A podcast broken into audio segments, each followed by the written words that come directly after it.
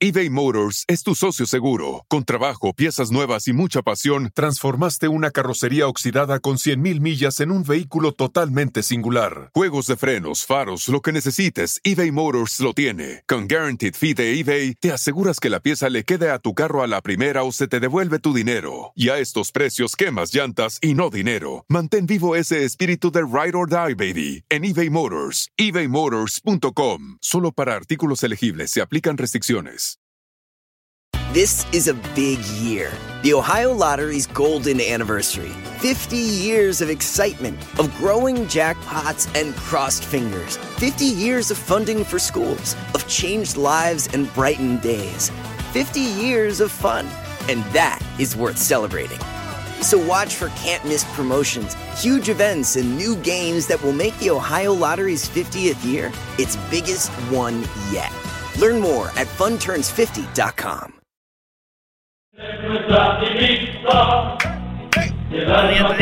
y eso es lo que pasó. Bueno, ahorita me platican eso. Eh, ¿Qué pasó en Monterrey, Doggy?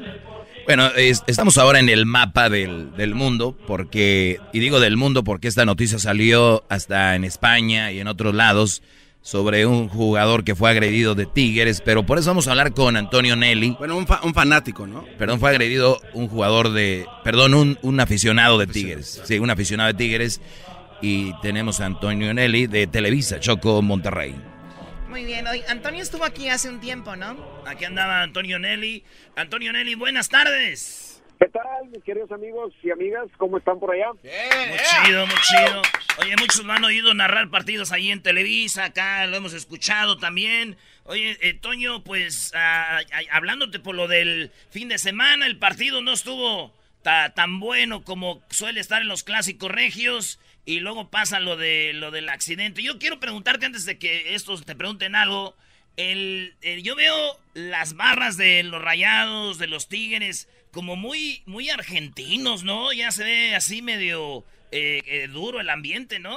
La verdad es que sí, la verdad es que ya tiene algunos años eh, que esto ha empezado a cundir.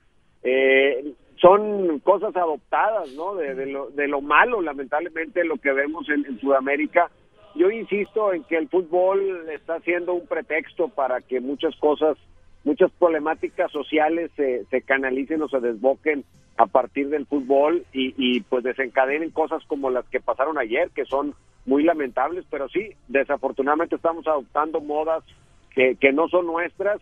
De aquellas épocas de la, de la porra del chiquitibuna, la bim bomba, pues ahora ya estamos con cánticos donde muchos usan palabras que ni siquiera saben qué significan.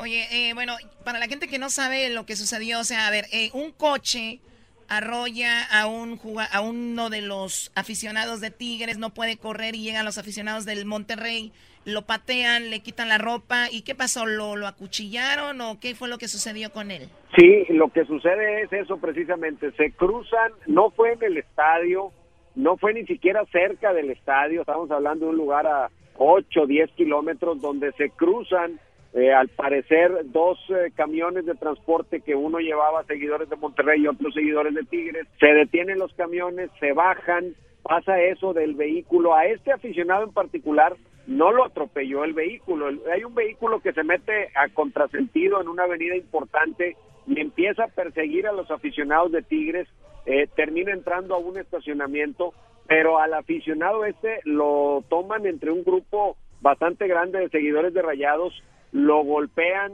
lo acuchillan, lo apedrean y lo dejan en un estado muy, muy grave. Fue trasladado de inmediato a, un hospital, eh, fue intervenido quirúrgicamente anoche y su estado es grave. Se esperan lo tradicional en estos casos, 72 horas, primero para ver si salva la vida y después para ver cuáles son las posibles secuelas que tenga esto, porque fue una agresión eh, pues bárbara, o sea, fuera de cualquier proporción. Yo no entiendo cómo el fútbol puede llegar a desatar un odio de esa naturaleza, por eso yo creo que el tema no es fútbol, hay otras cosas dentro de estas personas que son capaces de cometer estos actos. Es justo lo que te iba a preguntar, Toño, porque vi algunos comentarios cuando me dijeron que iban a hablar de esto, dije, para ver qué está sucediendo. Es increíble que la gente diga que la culpa la tienen los que comentan el fútbol, los que hablan del fútbol, porque eso hace que la gente se enoje y haya rivalidad. Oigan, eso no tiene nada que ver porque es parte de, de, narrar, de comentar algo, aunque no haya fútbol, siempre hay violencia. Y creo que ese tipo de personas agarran el fútbol como una excusa, ¿no crees? Yo estoy totalmente de acuerdo contigo en eso. O sea, no, no es el fútbol la razón, el fútbol es el pretexto.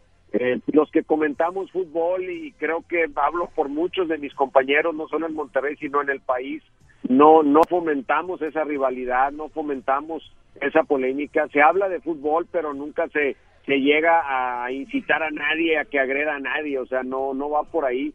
Esas son cosas que cada persona trae en su interior. Y sí la rivalidad entre las barras, eh, sobre todo en una ciudad como Monterrey, donde está tan polarizado pues, los que son tigres y los que son rayados, se ha vuelto cada vez más, más complicada. El interior de los estadios se ha manejado bien, pero las redes sociales han ayudado a que se hagan retos. Ayer los de Tigres acusaban a los de Rayados de que estaban cantando eh, hoy los vamos a matar, hoy los vamos a matar. O sea, ya, ya empezamos a meter terminologías e ideologías que, que están totalmente desligadas al fútbol. Hoy se reunieron los presidentes de los equipos para tratar de hacer algo en común insisto, esta es una bronca que si igual se encuentran en la calle un día que no hay partido y también se agarran a golpes, o sea, el partido en sí no no tuvo nada que ver en esto, es ya una cuestión que traen personal eh, las barras y muchos que hacen de eso su como que su razón de vivir, o sea, odiar al rival se convierte en un modo de vida, algo que yo no comprendo. Totalmente fuera de lugar. Antonio Nelly desde Monterrey, muchísimas gracias por la charla y hasta pronto, Antonio Nelly. Gracias a ustedes por la llamada y un saludo para toda la afición que sigue el fútbol mexicano y sobre todo los equipos regios allá en los Estados Unidos. Saludos. Saludos, ahí está Antonio Nelly Choco y hablamos también con lo que viene siendo eh, la Fiscalía Choco, el fiscal del Ministerio Público de la Fiscalía General de Monterrey. Él es eh, Luis Orozco. Eh, Luis, gracias por hablar con nosotros. Te escucha todo Estados Unidos. Eh, pues está en todos lados esto que sucedió. Eh, Luis Orozco, el, ¿qué es lo último que se tiene sobre las personas que agredieron a este joven? Hasta este momento tenemos datos significativos en la investigación tendentes a la identificación de las tres principales personas que participaron en, en esta agresión. estamos trabajando en su identificación plena y localización para pensar en la posibilidad de presentar este caso ante un juez. Eh, además, estamos también trabajando con el resto de las identidades de las personas que participaron en este evento. Como ustedes lo saben, eh, tenemos eh, identificados al menos 20 personas que participaron directamente en la agresión física contra la víctima, de las cuales tenemos datos significativos de tres y estamos en vías de identificar a una cuarta más. Oye, Luis, ahora con redes sociales como decía Antonio, se pueden fomentar cosas, pero también es verdad que para ustedes a veces ayuda, ¿no? Porque eh, yo soy de San Nicolás y podía ver en, en Twitter las fotos de los agresores y se las ponían a ustedes ahí en redes sociales y decían, aquí están, les estamos haciendo el paro. ¿Han usado tipo de esta información para llegar a ese, a ese ayudar a esta investigación? Sí, claro, y lo hemos eh, mencionado, el fiscal general ha solicitado y agradecido siempre la participación de la ciudadanía en, casos anteriores y este no sería la excepción. Eh, por supuesto que el interés de la, de la sociedad regiomontana está volcado en este caso porque eh, e, evidentemente que el motivo que generó la agresión pues no no es para nada algo este que deba ser eh, aplaudido por el contrario es un motivo que la sociedad acá en Nuevo León ha repugnado y en ese sentido la sociedad misma ha proporcionado información que ha sido de utilidad para la investigación que estamos llevando a cabo. Oye, eh, como por ejemplo en Monterrey, Luis, alguien que trata de quitarle la vida a alguien, más o menos, ¿qué, qué le dan de, de, de, cárcel? Bueno, eh, tenemos una, eh, hasta este momento tenemos una, dos posibilidades, ¿no? La posibilidad de llevar este caso por lesiones calificadas que pueden ser hasta 15 años de prisión o una tentativa eh, de homicidio que puede alcanzar hasta 40 años de prisión, agravado por 12 años por haberse cometido en pandilla con las reducciones propias del caso. Obviamente hay una diferencia si ojalá y no este joven pierde la vida a si no pierde la vida. Por supuesto, se agravaría eh, la, figura más grave, que eh, ojalá Dios quiera que no sea así, la figura más grave que, contempla el, código para este caso sería el homicidio calificado, eh, en, por la circunstancia de haberse cometido en superioridad por número de personas, por los instrumentos lectivos, así como por el motivo útil de que hablaba, que es un motivo vano o inocuo para eh, la agresión. podría generar hasta 52 años de prisión al menos a las personas que fueran eventualmente condenadas por un juez. Luis, ¿tienen ustedes información sobre el joven que, que fue agredido? ¿Qué edad tiene? ¿Cómo se llama y cómo se encuentra él ahorita? Eh, hemos, eh, en, ánimo de respetar la identidad de esta persona, hemos solamente lo hemos referido solamente como Rodolfo, de 21 años de edad, originario de aquí de Monterrey. Se encuentra hospitalizado hasta este momento, ha sido ya sujeto a una cirugía en virtud de que la principal lesión que él padeció fue una que eh, tiene en el, en el cráneo, en, el, en una hemorragia cerebral que ha puesto en riesgo su vida. Eh, eh, sabemos que va a ser sometido por lo menos un par de cirugías más que tienen que ver con el seguimiento de esta misma cirugía, así como la, la cuestión de la una herida en el costado que, le impidieron aparentemente, como, aparentemente con un objeto cortante probablemente una botella. Entonces dicen que cuchillo, unos que quebraron una botella fue lo que usaron. Pues ahí está la información desde Monterrey, Choco. Bueno, Luis Orozco, eh, de la Fiscalía General de, de, Nuevo León, te agradezco mucho, Luis. Gracias. No, al contrario, gracias a ustedes, a sus órdenes.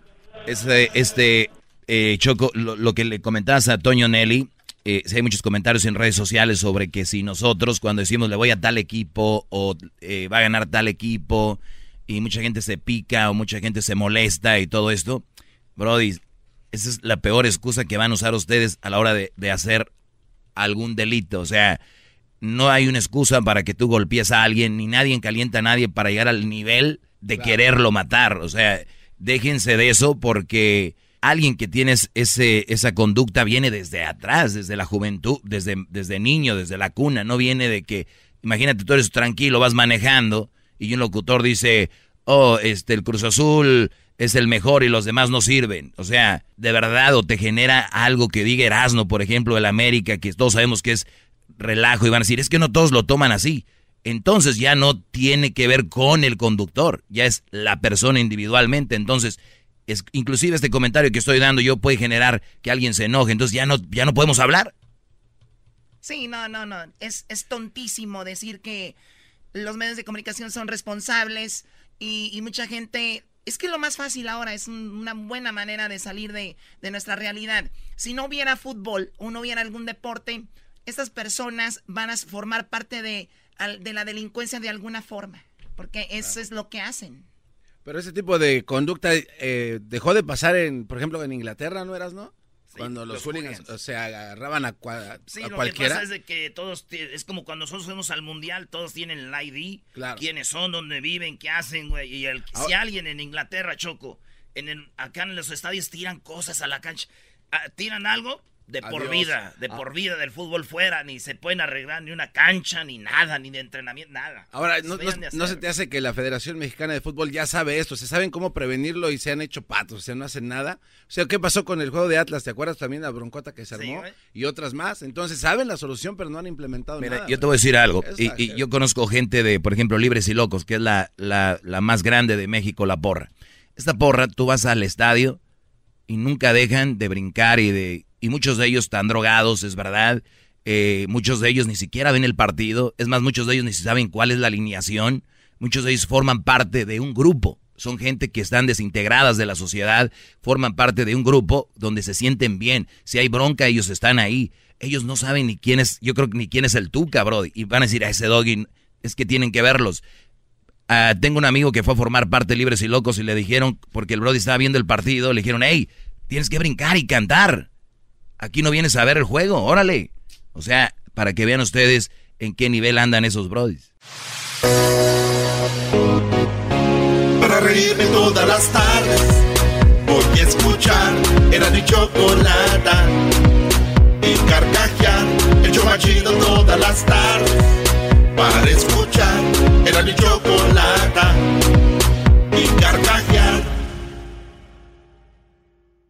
El espíritu de performance reluce en Acura y ahora es eléctrico. Presentamos la totalmente eléctrica CDX, la SUV más potente de Acura hasta el momento. Puede que cambie lo que impulsa a sus vehículos, pero la energía de Acura nunca cambiará. Creada con la misma determinación que produjo sus autos eléctricos superdeportivos y ganó múltiples campeonatos. IMSA La CDX muestra un performance que ha sido probado en la pista y tiene una energía puramente suya. Con el sistema de sonido Premium Bang en Olsen, un alcance de hasta 313 millas y un modelo de Type S con aproximadamente 500 caballos de fuerza. La CDX es todo lo que nunca esperabas en un vehículo eléctrico. Fue creada con el conductor en mente, de la misma manera que Acura ha creado sus vehículos desde el principio. Podríamos seguir hablando, pero la única manera de experimentar este performance eléctrico es manejándola tú mismo. Libera la energía y pide la tuya en acura.com.